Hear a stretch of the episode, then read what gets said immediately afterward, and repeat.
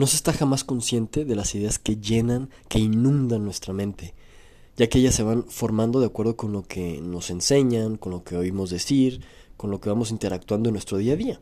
Y como casi todo el mundo, somos ignorantes de las leyes que gobiernan la vida, las leyes universales o las leyes de la creación.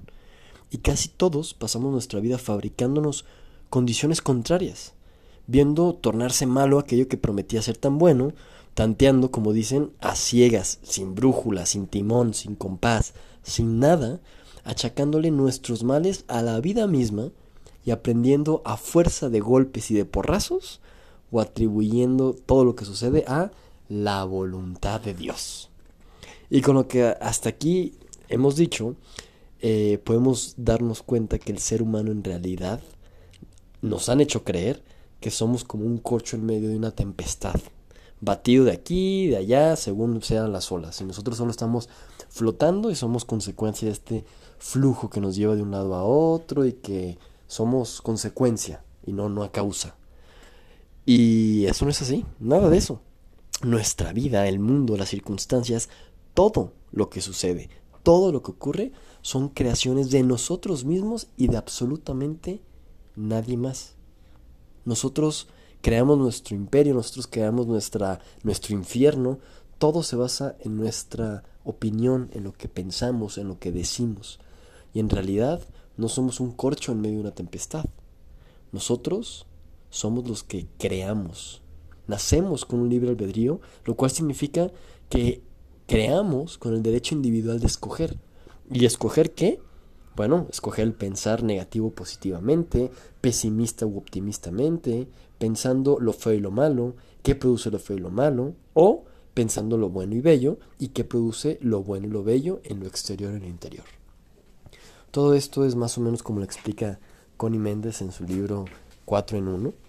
Eh, y coincido, ¿no? Siempre pensamos que, o decimos muchas personas, bueno, yo no, pero muchas personas dicen, pues como sea la voluntad de Dios o lo que Dios quiera. No, nosotros tenemos un poder de creación bien grande y que requiere mucha responsabilidad, porque es muy fácil asignarle todo lo que sucede en nuestra vida a una fuerza superior a nosotros, como si nosotros fuéramos consecuencia, ¿no? No tomamos responsabilidad y, y es sencillo porque entonces no implica una acción por nuestra parte, ¿no? Simplemente recibimos lo que se nos da, lo que Dios nos dé, lo que Dios quiera.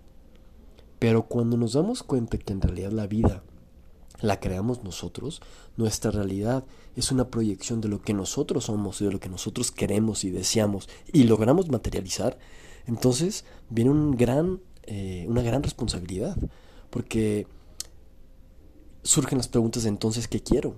Si yo soy el que decido, ¿qué quiero? Porque entonces si algo se me está manifestando en mi vida negativo, digamos, es porque yo lo quise. ¿Por qué lo quise? ¿Por qué lo permití? ¿De qué manera materializo lo que yo quiero? Porque yo soy el creador de mi realidad. No es la voluntad de Dios. La voluntad de Dios es que yo cree, que yo manifieste, que yo sea el creador de mi realidad. Esa es la verdadera voluntad de Dios. Así que con esta gran responsabilidad, porque otra vez, estar en una, una seguir una religión mm, bajo distintos puntos de vista puede ser eh, sencillo si es que seguimos la religión y nos limitamos a lo que dicen eh, los textos sagrados de manera literal, si nos limitamos a lo que dice un pastor o un sacerdote y nosotros solo obedecemos. Es, es, un, una decisión de, de seguir algo a ciegas muchas veces o, o que representa poco esfuerzo para nosotros. ¿no? Que sí, a lo mejor seguir ciertas reglas implica un esfuerzo, pero no son reglas bien procesadas o bien pensadas. En cambio, cuando descubrimos que somos los creadores de nuestra propia realidad, las religiones, en lugar de convertirse en, en leyes o en caminos específicos que hay que seguir, se convierten simplemente en referencias, en posibilidades, en herramientas que irán nutriendo nuestro propio camino de creación, que va nutriendo nuestro propio camino iniciático, sabiendo otra vez que nosotros somos los creadores de nuestra propia realidad, que la voluntad de Dios es que nosotros usemos este libre albedrío y lo pondría entre comillas porque ya nacemos limitados, no podemos volar, no podemos regresar en el tiempo, tenemos ciertas limitaciones, pero dentro de estas limitaciones tenemos la libertad de decidir cómo accionar, decidir qué hacer con ello. Por lo tanto, la voluntad de Dios es justamente que nosotros nos convirtamos en creadores.